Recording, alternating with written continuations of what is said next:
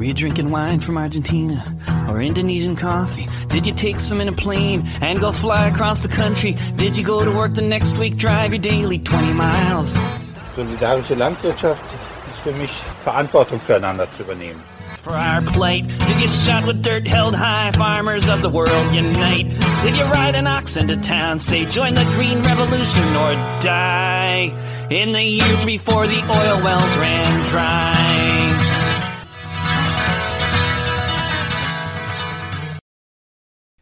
Herzlich willkommen zu Logbuch Solavi im Mai 2022. Ich hoffe, ihr hattet schöne Osterferien, Osterfeiertage und vielleicht auch einen schönen, turbulenten 1. Mai mit vielen Treffen mit Genossinnen und Genossen. Und ich habe versucht, euch für diesen Mai-Podcast wieder einige interessante Themen zusammenzustellen. Wir beginnen mit etwas, was in den letzten Jahren nicht mehr so sehr diskutiert wurde, nämlich den internationalen Freihandelsabkommen. In dem Fall war der Auslöser für den Beitrag, dass das Bundesverfassungsgericht eine Verfassungsbeschwerde abgelehnt hat, die das Handelsabkommen mit Kanada, also CETA, betroffen hat. Dazu habe ich jetzt ein Interview mit Maria Luisa geführt. Bei Logbuch Solavi haben wir uns ja unterschiedlich über die verschiedenen Freihandelsabkommen unterhalten, die vor allen Dingen in den Zehnerjahren große politische Wellen geschlagen hat, insbesondere TTIP, das dann letztendlich verhindert werden konnte, weil der amerikanische Präsident nicht so das Interesse an Internationalismus und Freihandel hatte, sondern lieber eine America First Politik gefahren hat. Etwas nördlich, Kanada und Europa haben jedoch ein Freihandelsabkommen verabschiedet, miteinander verhandelt und dann verabschiedet, CETA. Auch dieses Freihandelsabkommen hat von verschiedenen Nichtregierungsorganisationen, von Umweltverbänden, aber auch von Agrarverbänden, von progressiven Agrarverbänden Kritik erfahren. Nichtsdestotrotz war sich die EU und Kanada dann einig, das so machen zu wollen. Und 2017 wurde CETA dann verabschiedet. Allerdings, das ist jetzt ein bisschen kompliziert, handelt es sich sozusagen um eine Mischzuständigkeit. Teilweise kann da die EU-Kommission und der EU-Rat selber entscheiden und das reicht dann. Teilweise müssen die Mitgliedsländer mitentscheiden und das ist jetzt noch nicht bei allen Mitgliedsländern erfolgt, weshalb dann nur eine Teilinkraftsetzung dieses Freihandelsabkommens bisher stattgefunden hat. Nun hat dieser freie Welthandel, der der heilige Gral des Neoliberalismus der letzten 30 Jahre war, durch die Corona-Krise ein bisschen einen Dämpfer erhalten. Aber trotzdem ist das Ganze natürlich jetzt nicht damit erledigt und Gerade vor wenigen Wochen hat das Bundesverfassungsgericht hinsichtlich einer Verfassungsbeschwerde entschieden, dass diese Regelungen zu CETA schon alles seine Richtigkeit haben und der vorläufige Inkraftsetzung großer Teile, dass es in Ordnung wäre und das andere möge doch bitte dann auch noch vom Bundestag beschlossen werden. Ich habe mich, glaube ich, wenn ich mich richtig erinnere, schon vor zwei, drei Jahren mit Maria Luisa über zumindest TTIP unterhalten und möglicherweise auch über CETA. Da bin ich mir nicht mehr so ganz sicher in meinem alten Gedächtnis. Erstmal Hallo Maria Luisa. Ja, hallo. Grüße dich und grüße alle, die zuhören. Hallo. Weißt du noch, ob wir uns nur über TTIP oder auch schon über CETA unterhalten haben? Also ich meine, wir hatten auch CETA äh, thematisiert und mhm. problematisiert. Genau, problematisiert. Weil man muss es ja problematisieren. Man kann es so nicht akzeptieren, wie es äh, vorgeschlagen wird. Und leider muss man sagen, auch vorläufig in Kraft gesetzt wird. Ja. Also die Verfassungsbeschwerde hat ja nur ausgesagt, dass äh, das eigentlich eine europäische Angelegenheit ist und es nicht auf Bundesebene entschieden werden kann. Allerdings müssten bestimmte Ausschüsse demokratisch entscheiden, und zwar Bundesregierung und Bundestag müssten mit entscheiden. Äh, das kann nicht am Bundestag vorbeigehen. Also diese Klarstellung hat es eben jetzt nur deswegen gegeben, weil Bürger und Bürgerinnen in großem Umfang eine Verfassungsbeschwerde eingereicht haben. Genau, 125.000 oder mehr als 125.000 Unterschriften habe ich gelesen. Das ist doch schon eine ganze Menge. Ähm, du bist, weiß jetzt nicht genau, und da bist ja unterschiedlich aktiv. Die Grünen haben da, glaube ich, auch eine Position zu CETA. Kennst du die zufällig, so die offizielle Position, jetzt wo die Grünen doch auch in der Regierung sind? Ja, also die Grünen, Grüne Partei war schon immer gegen die Einführung der Schiedsgerichte. Und bei diesem vorläufigen Abkommen sind ja auch im Moment die Schiedsgerichte ausgenommen. Also wie gesagt, die Grünen sind gegen die Einführung der Schiedsgerichte, wenn es wieder verhandelt werden würde. Da muss man äh, schauen, was da eines entschieden wird. Aber da gilt es eben innerhalb einer Partei zu arbeiten auf allen Ebenen, die Problematik darzulegen, weil diese Ansichten dann sozusagen von unten nach oben in der Partei durchgereicht werden. Und da ist wichtig, also das weiß ich zufällig, dass sehr viele grüne Parteimitglieder diese Kritik mittragen am Abkommen. Also ist ein großer Bereich Landwirtschaft mit eingeschlossen und da ist es schon so, dass Grüne jedenfalls nicht diese Positionen vertreten, die in den Handelsabkommen gewünscht werden. Genau, vielleicht nochmal für die HörerInnen mit den Schiedsgerichten. Es geht im Prinzip letztendlich bei vielen, vielen Freihandelsabkommen, das gibt schon, habe ich nachgelesen, seit Jahrzehnten in den ersten Freihandelsabkommen, sogar vor dem Zweiten Weltkrieg war das ein Punkt, dass es um Investitionsschutz geht, also private Kapitalfirmen, die in einem anderen Land investieren, sollen geschützt werden durch vor Eingriffen des Gastlandes, könnte man sagen. Und wenn es da Probleme gibt, wenn sozusagen die kapitalistische Verwertung nicht so läuft, wie das sich Kapitaleignerinnen so vorstellt, dann kann dagegen geklagt werden und dann sind aber dann nicht ordentliche Gerichte des jeweiligen Landes gegebenenfalls zuständig, sondern es soll über Schiedsgerichte laufen, also über Strukturen, die jetzt nicht der Judikative eines demokratischen Landes angehören, sondern das sind dann Lobbyisten, Anwälte, große Anwaltsfirmen aus den USA, die dann da Lösungen ausdealen, also welcher Schaden dann der Bananenfirma entstanden ist, weil das Land jetzt plötzlich irgendein Pestizid verboten hat oder sowas in dieser Art. Und da das natürlich ein Eingriff ist in die Entscheidungsfreiheit, in die Hoheitsrechte des jeweiligen Landes, sind diese Schiedsverfahren sehr kritisch beäugt worden und jetzt gerade bei den neueren Freihandelsabkommen, insbesondere TTIP, auch eins mit Südamerika und jetzt eben CETA mit Kanada, war das einer der Hauptkritikpunkte. Und wie Maria Lüser gesagt hat, das ist momentan auch noch nicht in Kraft, weil da erstmal auch alle Länder, also alle Nationalstaaten der EU zustimmen müssten. Und das haben jetzt auch, ich habe es mal nachgeguckt, ungefähr die Hälfte der Staaten haben jetzt Stand heute zugestimmt, die anderen Hälfte noch nicht und Deutschland bisher auch noch nicht. Ja, was, wie schätzt du das ein, Maria-Luisa? Müssen wir jetzt mal wieder da aktiv werden? Es gab ja vor einigen Jahren auch große Demonstrationen, Veranstaltungen, Flyer, Radiosendungen äh, zu den Themen TTIP, CETA. Oder glaubst du, das kann, hat jetzt noch ein bisschen Zeit? Nee, also ich denke, die, diese Bewusstseinsbildung, die muss laufend erfolgen und zwar, äh, wie ich vorhin gesagt habe, in der Partei der Grünen, aber auch bei der SPD. Äh, denn äh, die SPD ist ja umgefallen. Da war ja ein Großteil der Mitglieder auch gegen dieses Abkommen, ist dann aber auf dem Parteitag umgekippt. Und deswegen macht es weiter Sinn, politisch aktiv zu werden. Äh, ich wollte noch mal sagen, diese Schiedsgerichtsverfahren, die sind ja nicht öffentlich. Das heißt, keiner weiß, was da verhandelt wird. Und auch die Ergebnisse sind immer geheim.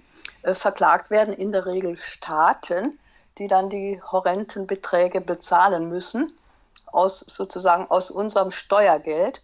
Und diese Androhung der Schiedsgerichte hat aber auch die Wirkung, dass praktisch schon Entscheidungen möglicherweise verhindert werden, weil Staaten befürchten, äh, verklagt zu werden. Hm. Das ist das eine. Und das andere, vorläufige Anwendung, das hört sich ja so schön an, ja. Das heißt, da stellt man sich vor, ja, das kann jederzeit wieder beendet werden. Nein, das ist ja gar nicht der Fall, sondern vorläufige Anwendung heißt, es könnte auch bis zum St. Nimmerleinstag gehen oder bis die Kommission vielleicht ein Ende setzt. Aber das heißt nicht, dass das irgendwie nur einen bestimmte, bestimmten Zeitraum überläuft. Mhm.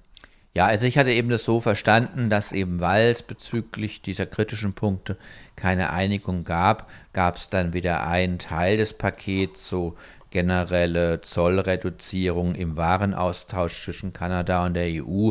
Da waren sich eigentlich alle einig, dass das wohl auch sinnvoll ist, vielleicht da auf Zölle zu verzichten, wenn es da keinen besonderen Grund für gibt.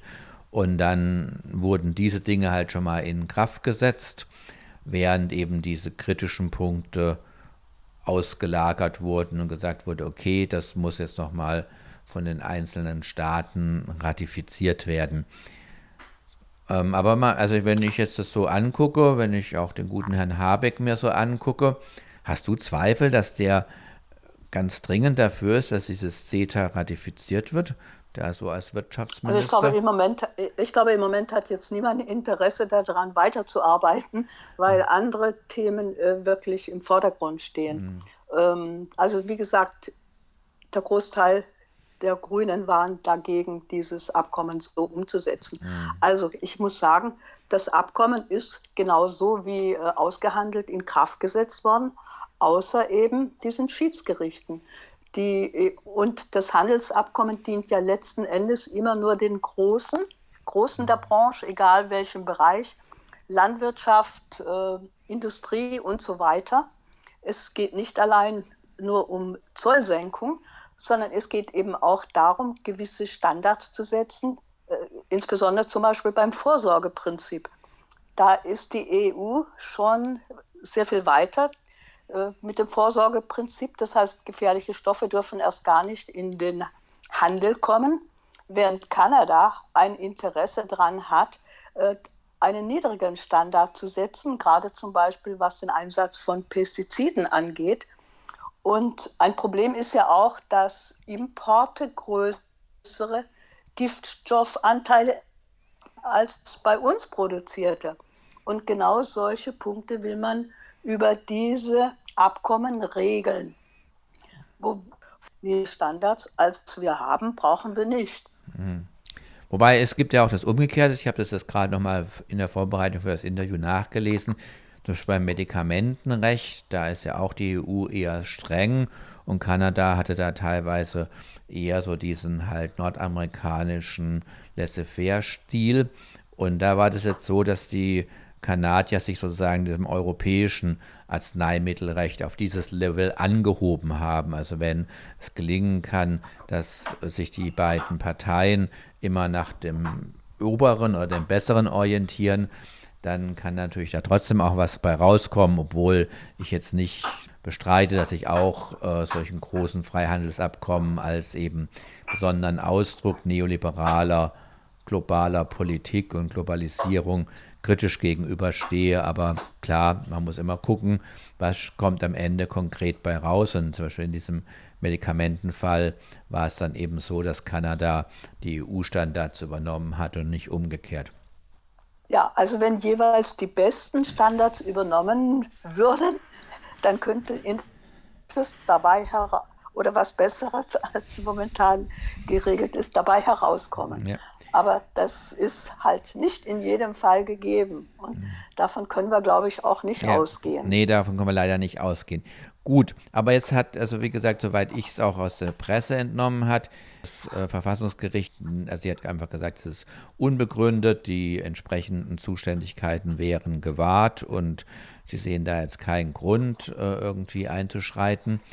Wird es denn jetzt noch in nächster Zeit nochmal was dazu geben? Also an, du hast gesagt, klar, diese innerparteiliche Arbeit wird erfolgen. Das wird jetzt für die meisten Hörerinnen aber keine Möglichkeit geben, sich da vielleicht einzuklinken.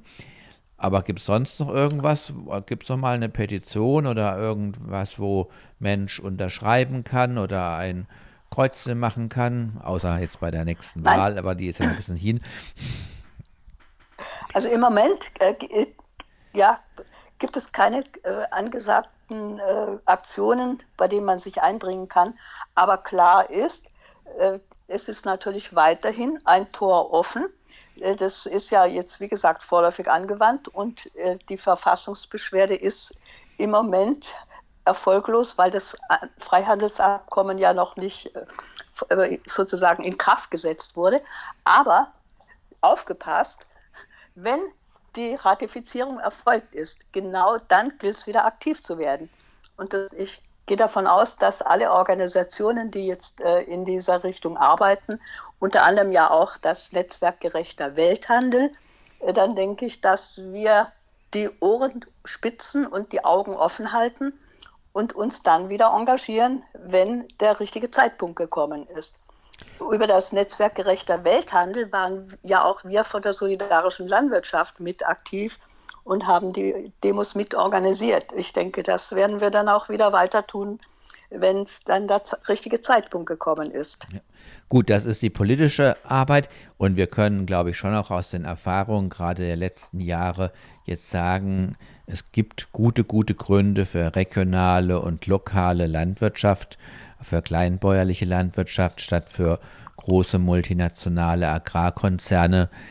Und das gilt auch völlig unabhängig von solchen Abkommen. Wir haben gesehen jetzt, dass diese Fragen von Resilienz und Widerstandsfähigkeit gegenüber negativen Einflüssen von welcher Seite die auch immer kommen, eben gerade in diesen regionalen, lokalen, kleinbäuerlichen Bereichen am besten ist und dass uns solche großen Konstrukte da leider wenig Versorgungssicherheit geben. Also auch das können wir, glaube ich, aus den letzten Jahren halt lernen und sollte auch in solche Überlegungen noch mit einfließen, wie weit wir uns da ja so international in den ganzen entscheidenden Sachen abhängig machen wollen. Also nicht nur wir Deutschen, sondern ich meine jetzt wir Menschen allgemein, egal wo wir leben.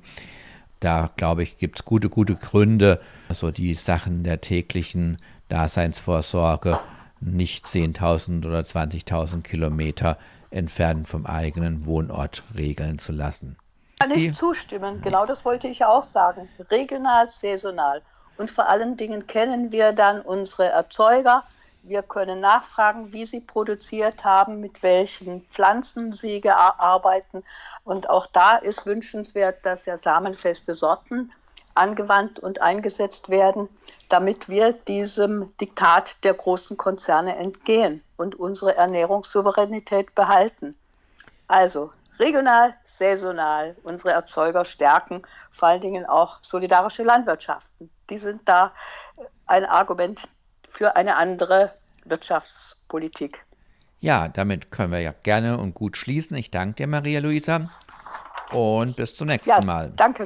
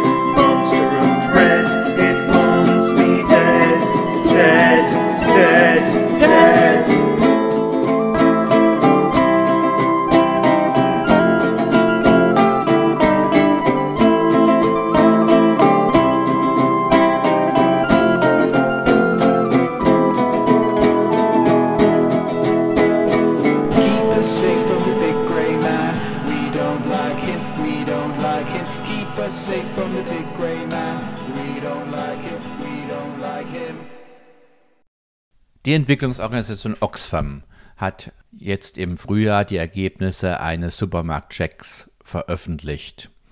Der Supermarktcheck klingt jetzt erstmal merkwürdig. Es ging darum, wie die einzelnen Supermarktketten in Deutschland mit den Rechten und den Bedürfnissen der beteiligten Beschäftigten in der gesamten Lieferkette umgehen, wie dort die Menschenrechte eingehalten werden, insbesondere in den Erzeugerländern unserer vielen Waren, die wir verbrauchen. Ihr wisst wahrscheinlich als regelmäßige Logbuch Solavi-HörerInnen, dass wir hier in Deutschland nur einen geringen Teil unserer Nahrungs- und Lebensmittel selbst produzieren und insbesondere unser sehr diverser Einkauf mit vielen, vielen exotischen Früchten, mit vielen Importen aus fernen Ländern, aus fernen Kontinenten, die machen es notwendig, dass wir unseren Blick auch darauf richten, wie diese Güter produziert werden und ob mit der Natur, mit den Tieren und mit den Menschen, die da beteiligt sind, auch fair umgegangen werden. Aber es geht auch ein bisschen gewerkschaftsnäher um Arbeiterinnenrechte in verschiedenen Stadien der Produktion, der Lieferkette, wie man heutzutage so schön sagt.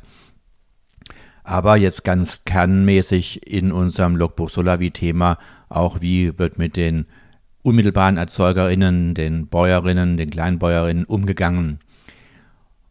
Und da gibt es interessante Ergebnisse, die hören wir uns nachher gleich an. Vielleicht erst nochmal ein bisschen was zu Oxfam selbst. Also möglicherweise habt ihr von Oxfam schon mal was gehört. Es gibt diese Institution jetzt auch schon 80 Jahre. Sie wurde 1942 in Großbritannien gegründet und zwar als Reaktion auf die große Schwierigkeiten, die Unterdrückung, die Vernichtung von der Zivilbevölkerung im besetzten Griechenland. Damals hatte Nazi-Deutschland den Balkan und dann auch Griechenland überfallen und speziell die Griechen wehrten sich sehr stark gegen die deutsche Besetzung, was dann zur Folge hatte, dass die deutsche Militärmaschinerie und die entsprechenden Nazi-Führungsstellen ein sehr, sehr hartes, unmenschliches Regime in Griechenland installierten. Als Reaktion auf die Not der Zivilbevölkerung bildete sich dann diese Organisation Oxfam. Wenn ihr jetzt noch wissen wollt, was Oxfam, wieso das zu diesem etwas merkwürdigen Namen kommt. Das steht für Oxford Committee for Famine Relief, also ein Oxford Komitee für Linderung von Hunger. Dabei ging es eben da unmittelbar um den griechischen Hunger. Inzwischen ist aber nach dem Zweiten Weltkrieg die Aktionsplattform der Organisation weltweit und global zu sehen. Es gibt insgesamt mehrere tausend Mitarbeiterinnen überall auf der Welt, die im Allgemeinen ehrenamtlich arbeiten. Und Oxfam untersucht auch immer wieder bestimmte Zusammenhänge und veröffentlicht dazu Statements und Artikel. Und wenn ihr euch ein bisschen so für unser Thema, auch gerade Ernährungssicherheit, Hunger, wie ist es mit dem Umgang mit den Kleinbäuerinnen interessiert, dann werdet ihr vielleicht auch schon mal auf diese Organisation gestoßen sein. Wenn euch mehr dazu interessiert, dann vielleicht auf die Seite oxfam.de gehen. Da sind eine Menge interessanter Informationen. Aber jetzt zu unserem Supermarktcheck. Also ich bin ja schon ein bisschen älter wie der Schnitt meiner Hörerinnen möglicherweise. Und in meiner Jugend gab es durchaus auch noch andere Einkaufsmöglichkeiten wie Supermärkte. Das hat sich inzwischen geändert. Es ist einfach die gängige Form, wo wir unsere Nahrung und Lebensmittel beziehen. Und in Deutschland ist das aufgeteilt im Prinzip in vier große Ketten. Das ist Lidl, Aldi, Rewe und Edeka. Und Oxfam hat jetzt untersucht, wie sind da bestimmte Kriterien eingehalten. Da sind die vier wichtigsten Kriterien, sind da Transparenz, Arbeiterinnenrechte, Umgang mit Kleinbäuerinnen und Frauenrechte mal herausgenommen.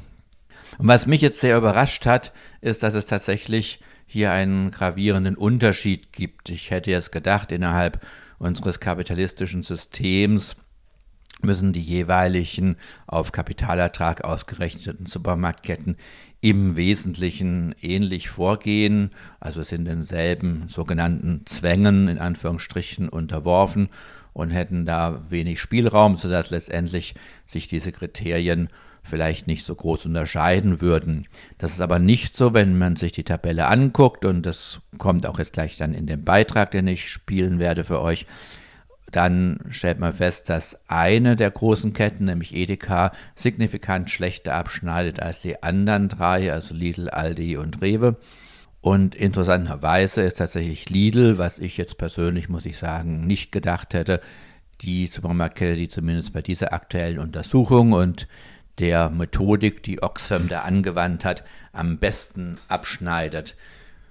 Und ihr wisst es, auch wenn ich immer wieder Kritik dafür höre, ich bin durchaus der Meinung, dass wir als Konsumentinnen, als Verbraucherinnen, beide Worte sind sehr schwierig, das hatten wir auch schon öfters mal diskutiert, aber nehmen wir die mal, wir als Konsumentinnen haben durchaus eine Konsummacht und können über unseren Einkauf oder was wir nicht einkaufen und wo wir nicht hingehen, durchaus Dinge beeinflussen. Und aus dem, was ich jetzt da gehört und gelesen habe, würde ich jetzt auf jeden Fall sagen, na, Edeka wird es erstmal nicht mehr sein. Aber das könnt ihr euch ja selber auch nochmal anhören und eure eigenen Entscheidungen treffen. Nämlich unsere Kollegen von Radio Frei aus Erfurt haben zu dem Supermarktcheck von Oxfam ein Interview mit einem Mitarbeiter von Oxfam gemacht. Der ist dort Referent für globale Lieferketten, Menschenrechten und Migration. Und das hören wir uns nun an. Die Entwicklungsorganisation Oxfam hat Anfang April die Ergebnisse ihres Supermarktchecks 2022 veröffentlicht.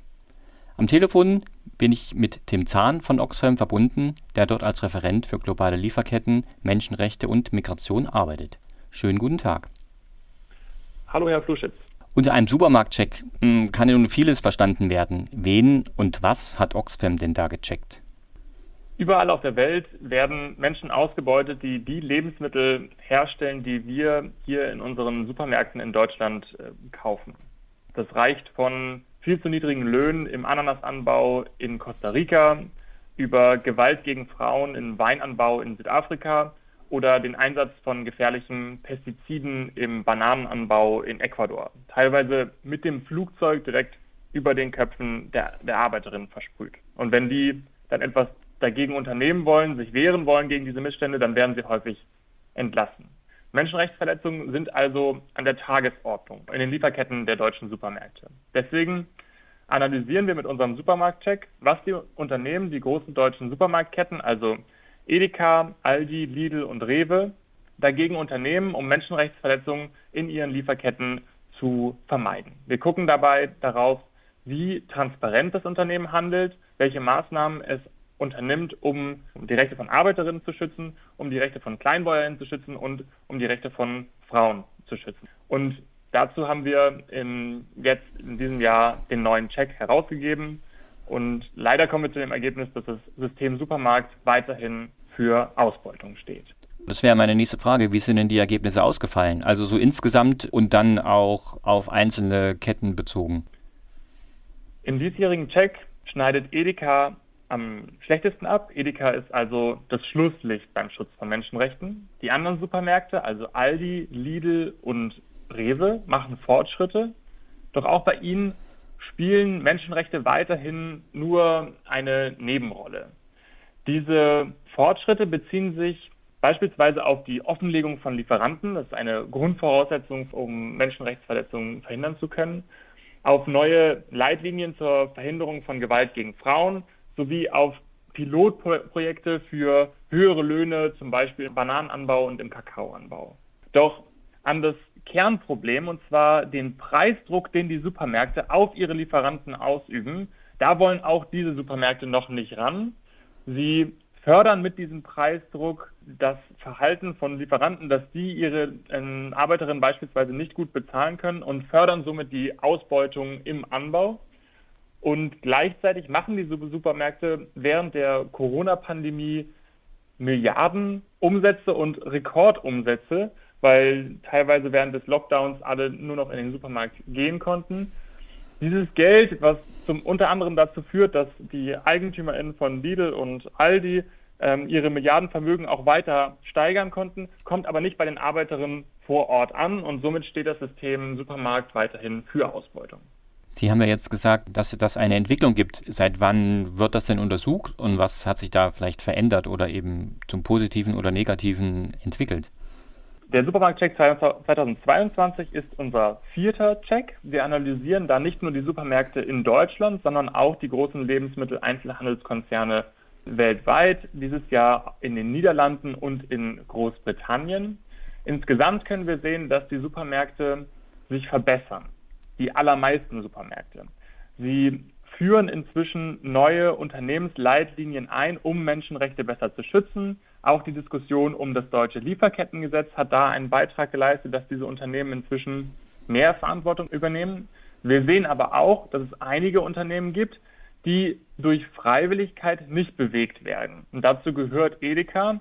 Edeka hat sich nahezu nicht verbessert in den letzten vier Jahren und ist somit auch in diesem Jahr wieder das Schlusslicht.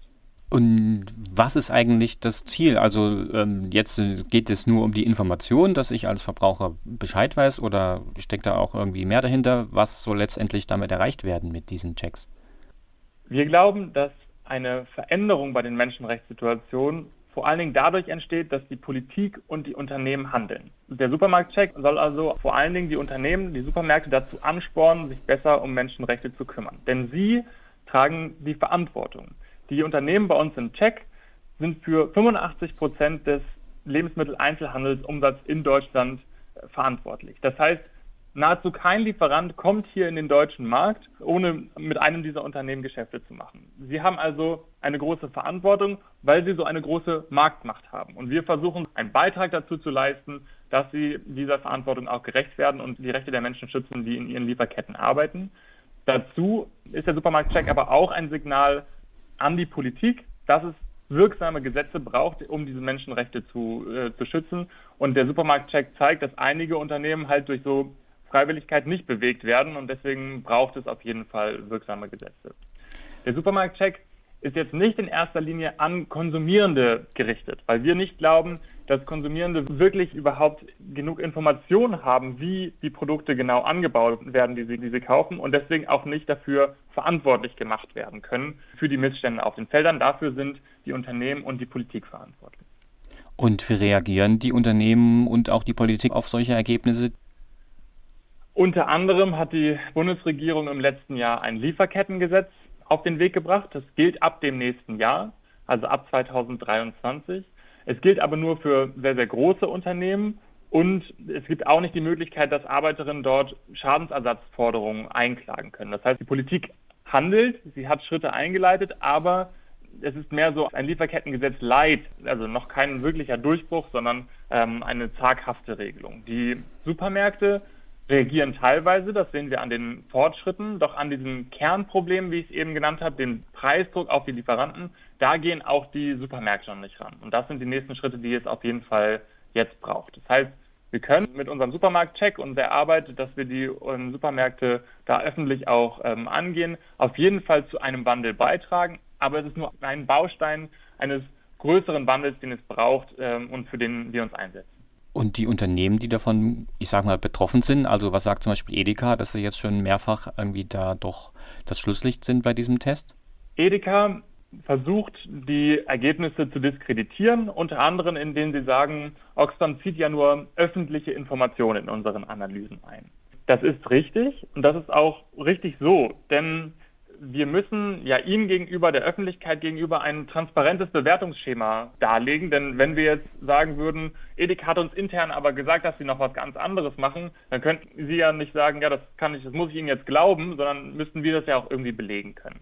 Also Edeka versucht das zu diskreditieren. Wir haben auch viel mit Edeka im Vorweg des Supermarktchecks gesprochen, auch über die letzten vier Jahre hinweg. Edeka hat uns dabei aber keine Informationen auch intern gegeben, die signifikant etwas an den Ergebnissen ändern würden. Deswegen kommen wir zu dem Fazit, dass sich Unternehmen wie Edeka, anstatt jetzt auf andere zu zeigen, dass das unredlich wäre, endlich selber wirklich engagieren sollten, Menschenrechte in den eigenen Lieferketten zu schützen. Nun ist ja in einem Supermarkt die Angebotspalette sehr breit. Ähm, kann man denn sagen, es gibt bestimmte Produkte oder Produktgruppen, wo es sehr wahrscheinlich ist, dass da Arbeits- und Menschenrechte verletzt werden? Kann man da irgendwie was, selber was tun jetzt als Verbraucher beim Einkaufen? Menschenrechtsverletzungen sind tatsächlich in sehr, sehr vielen Produkten, die wir kaufen, ja, an der Tagesordnung. Das geht vom Wein aus Südafrika, wie ich eben benannt, wie ich es eben genannt habe, über Ananas und Bananen aus Ecuador und Costa Rica, aber auch bis hin zu Tomaten beisp beispielsweise aus Italien oder Beeren aus äh, Südspanien. Das heißt, es ist im Moment im aktuellen Lebensmittelsystem, wie wir, wie sie einkaufen, wie wir Produkte einkaufen, tatsächlich die Regel, dass Menschenrechte verletzt werden. Wie ich eben gesagt habe, ist es nicht unser Anliegen, dass wir Konsumierenden empfehlen wollen, was sie besser kaufen sollen. Wir würden uns vielmehr darauf berufen, dass sie sich nicht nur als Konsumierende verstehen, sondern auch als aktive BürgerInnen. Und als aktive BürgerInnen können sie beispielsweise auf Abgeordnete in ihrem Wahlkreis zugehen, die dazu auffordern, eine starke, aktuell in der Diskussion EU-Regelung zum Schutz von Menschenrechten in globalen Lieferketten auch zu unterstützen. Sie können auch Kampagnen wie diese von Oxfam unterstützen, um ähm, sich für den Schutz von Menschenrechten stark zu machen. Denn schlussendlich ist es nicht nur eine individuelle Frage, was wir einkaufen, sondern auch eine gesellschaftliche Frage, was für eine Politik wir eigentlich wollen. Das ist jetzt, wie Sie ja schon richtigerweise gesagt haben, ein sehr komplexes Thema. Von daher ähm, ist so eine Aufforderung, ja, sich an Politikerinnen zu wenden, auf jeden Fall eine gute. Dafür brauche ich aber erstmal doch auch noch ein paar mehr Informationen, als die jetzt hier im Interview vermittelten. Wo kann ich die denn herbekommen? Es gibt garantiert eine Internetseite oder irgendwelche anderen Möglichkeiten. Können Sie uns da was anbieten? Äh, gerne. Wenn Sie mehr zu der politischen ähm, Regulierung wissen wollen, kann ich Ihnen auf jeden Fall die Initiative Lieferkettengesetz ans Herz legen. Das ist ein großes Bündnis vieler zivilgesellschaftlicher Organisationen, die sich im Moment für eine wirksame Umsetzung des deutschen Lieferkettengesetzes zum Schutz von Menschenrechten in globalen Lieferketten stark machen, aber die sich auch dafür stark machen, dass jetzt eine wirksame EU-Regelung kommt. Oxfam ist auch Teil dieses Bündnisses. Sie können auch mehr über unsere Arbeit auf der Seite von Oxfam, also oxfam.de, herausfinden. Wenn Sie dazu den Supermarkt-Check 2022 suchen, dann finden Sie dort mehr Informationen. Anfang des Jahres haben wir beispielsweise auch eine Studie zu Arbeitsrechtsverletzungen vor allen Dingen von Arbeitsmigrantinnen im Ananas- und äh, Bananenanbau in Costa Rica sowie im Weinanbau in Südafrika herausgegeben. Dort haben wir beispielsweise herausgefunden, dass Arbeiterinnen bei einem Edeka-Zulieferer der Ananas produziert in Costa Rica, für einen ganzen Tag Arbeit nur 4,50 Euro erhalten, Äh, das sind so einige Quellen, wo, die ich Ihnen so ans Herz legen kann. Informieren Sie sich, stellen Sie uns gern Nachfragen, kommen Sie auf uns zu. Wir glauben, dass ein wirklicher Wandel, den wir brauchen, um wirklich Veränderungen für die Arbeiterinnen vor Ort äh, zu erreichen, nur auch durch viel Druck aus der Zivilgesellschaft ähm, erreicht werden kann. Ja, dann hoffe ich, dass das auch viele Leute, die das jetzt hören, machen und bedanke mich bei Tim Zahn von Oxfam, der dort als Referent für Menschenrechte arbeitet. Vielen Dank für das Gespräch und weiterhin viel Erfolg. Ich danke Ihnen.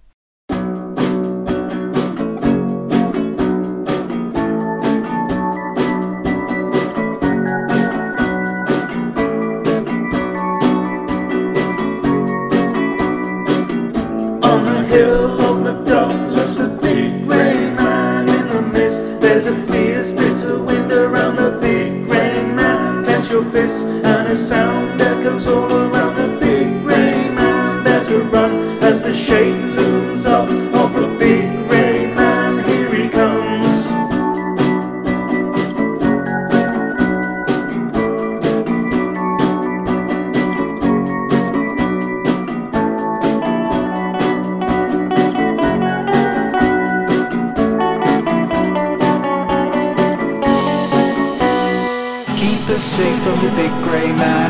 We don't like him, we don't like him. Keep us safe from the big grey man. We don't like him, we don't like him. What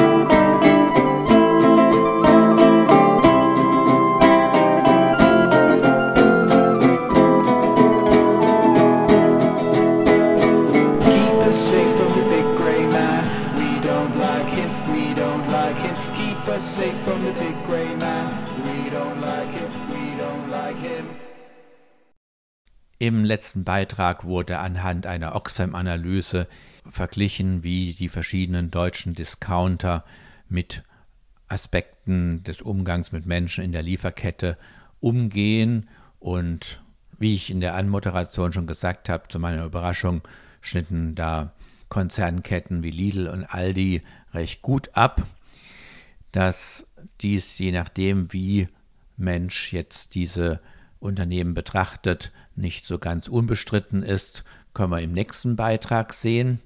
Die Aktion gegen Arbeitsunrecht veranstaltet jeden Freitag, den 13. eine Aktion gegen ein Unternehmen, bei dem die Arbeitnehmerinnenrechte besonders negativ gehandhabt werden. Für den Freitag, den 13. Mai, also übernächste Woche, Freitag, Aldi dran.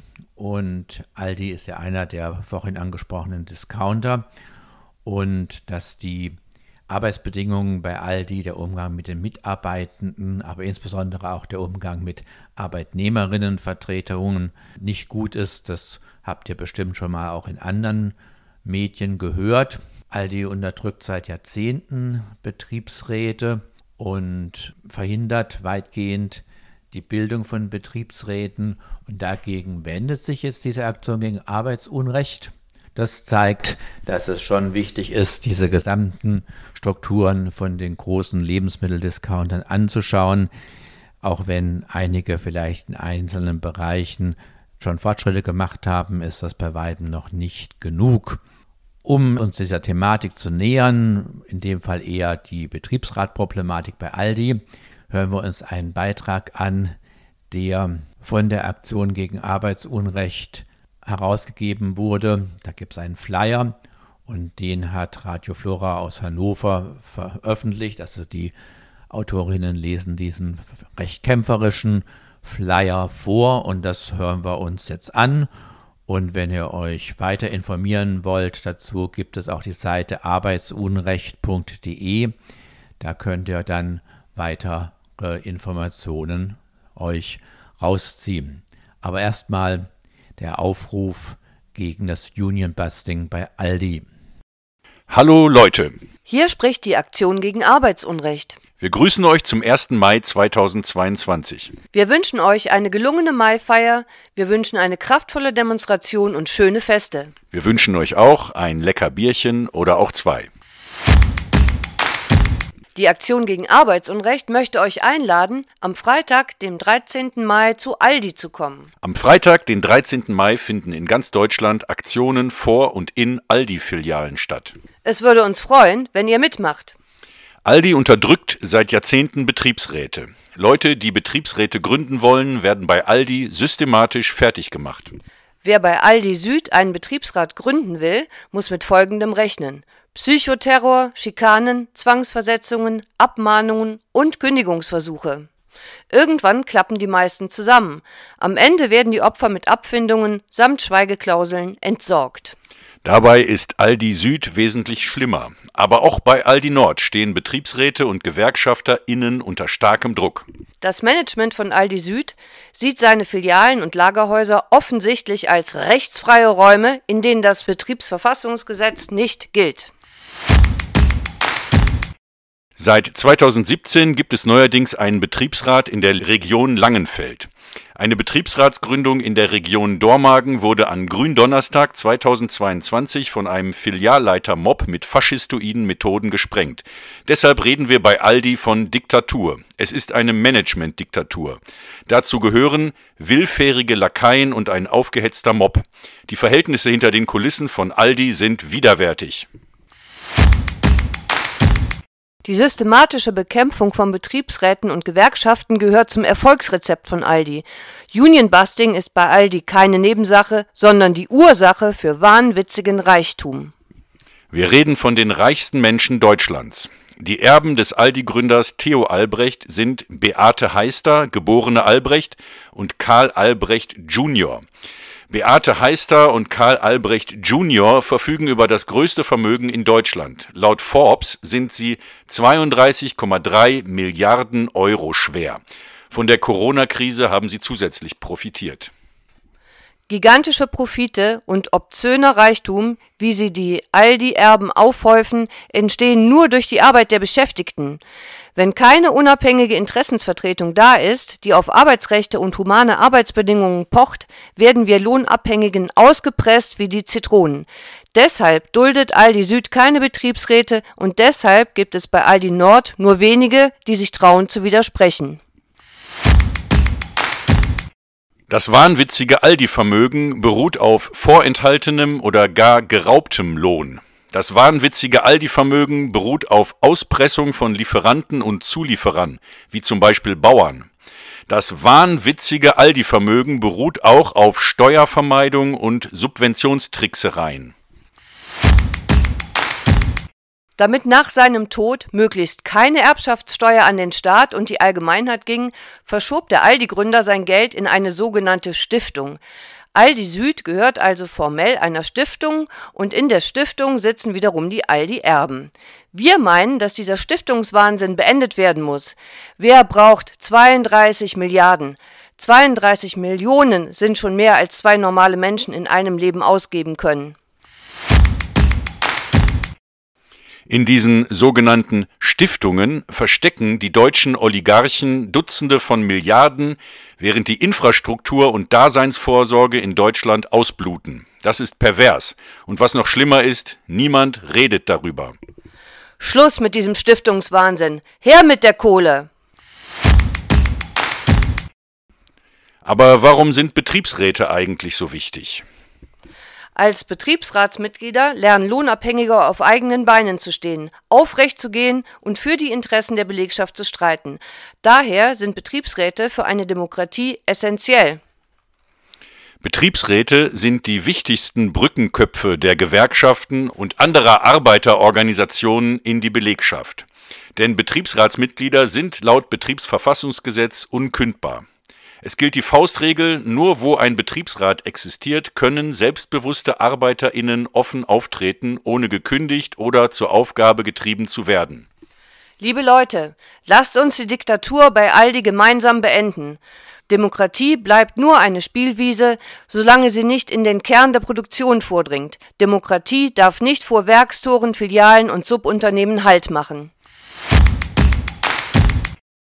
Wir als Aktion gegen Arbeitsunrecht fordern von Aldi freie, geheime, faire Wahlen in jeder Filiale, keine Beeinflussung und Manipulation der Betriebsratswahlen durch das Management, eine glaubwürdige Aufarbeitung und Entschuldigung für jahrzehntelangen Rechtsnihilismus und antidemokratische Firmenkultur bei Aldi, Entschädigung der Opfer, personelle Konsequenzen, Menschenschinder und Mobber aus dem Verkehr ziehen, solche Figuren sind als Filialleiter oder Gebietsleiter untragbar.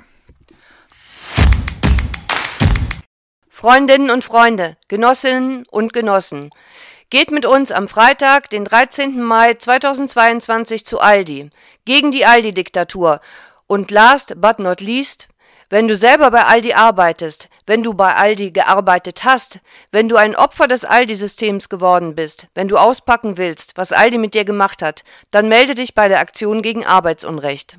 Schreibe eine E-Mail an kontakt@arbeitsunrecht.de. Ich wiederhole kontakt@arbeitsunrecht.de. Lasst uns gemeinsam den kriminellen Managern und Unionbustern bei Aldi das Handwerk legen. Aldi-Diktatur beenden. Heraus zum Freitag, den 13. Mai.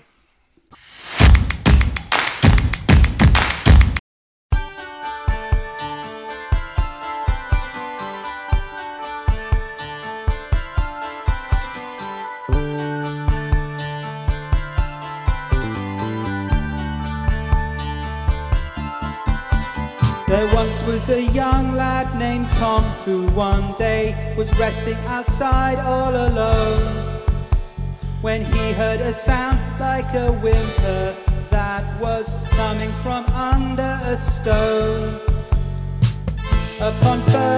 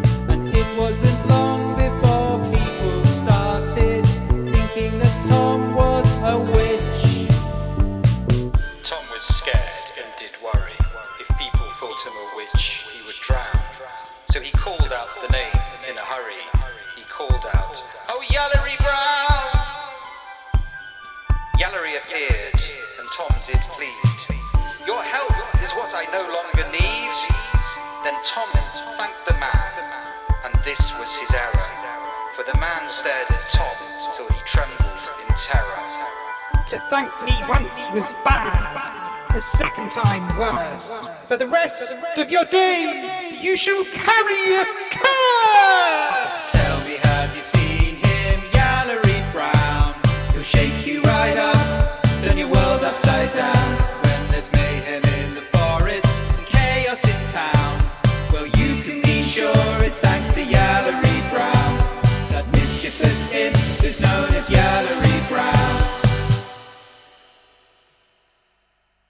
Das war Logbuch Solavi im Mai 2022. Am Mikrofon verantwortlich für die Sendung war Mel.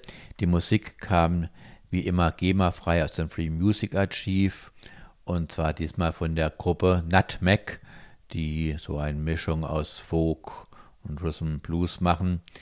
Ja, gewisse Country-Einschläge sind auch nicht zu verkennen. Ich hoffe, es hat euch gefallen und ich wünsche euch eine gute Zeit. Bis zur nächsten Sendung.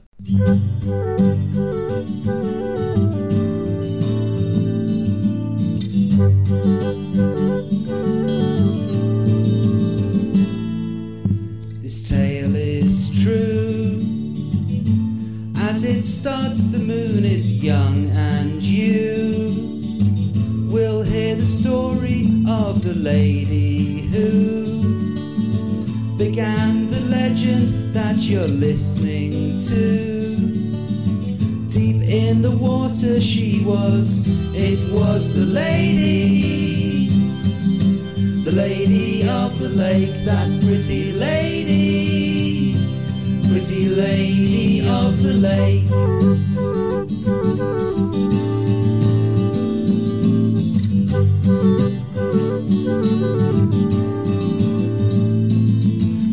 It's well known. It's well known. The story.